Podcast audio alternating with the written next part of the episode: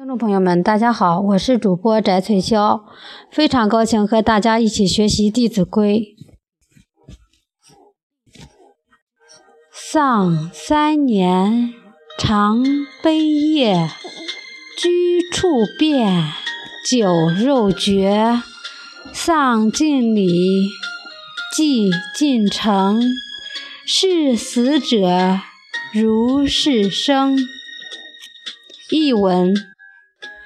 父母去世后，应该守丧三年，要时时思忆父母恩情，并为他们的离去而悲泣；还要改变生活起居，酒肉享乐不沾。为父母守丧，要完全按照礼法的规定去办。举行祭礼时，要表达出极大的诚意，对待已经去世的父母，要像他们在世时一样。下边给大家读一篇故事。王剖治孝。西晋初年，有一位大孝子王剖，他以为雷弃木而名为乡里。王剖从小就懂得尊重和孝敬父母的道理。父亲高风亮节，却无辜被害。他在父亲墓旁盖了一间草房，恭敬守孝。他和母亲在草房旁开垦了一块小小的田地。种一些蔬菜和粮食。平常的日子，他不是上山砍柴，就是用功读书，日子过得平静快乐。王坡的母亲生性害怕打雷，每当下雨打雷的时候，他便将门窗关得严严实实，陪在母亲身边。如果王坡在田间劳作，或是在山上砍柴，一刮风下雨，他都会急匆匆地往家里赶，以便早点回去陪母亲。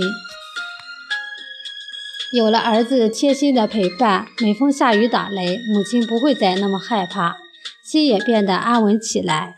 后来母亲去世了，只要一遇到打雷下雨，王婆就会急忙丢下身边的事情，跑到母亲的坟边去陪着母亲。每当下雨打雷天，人们看到王婆在母亲坟墓前，全身被淋得透湿的样子，都会由衷的赞叹：“真是一个大孝子啊！母亲去世了这么久，还念念不忘啊！”后来，王婆开设了书馆，因他的孝名早就传播开来，远近的乡邻都愿意把孩子交给他来教。说来也奇怪，只要受过王婆教导的孩子，不论以前多么调皮，都会变得乖巧；原本孝顺的小孩也会变得聪颖起来。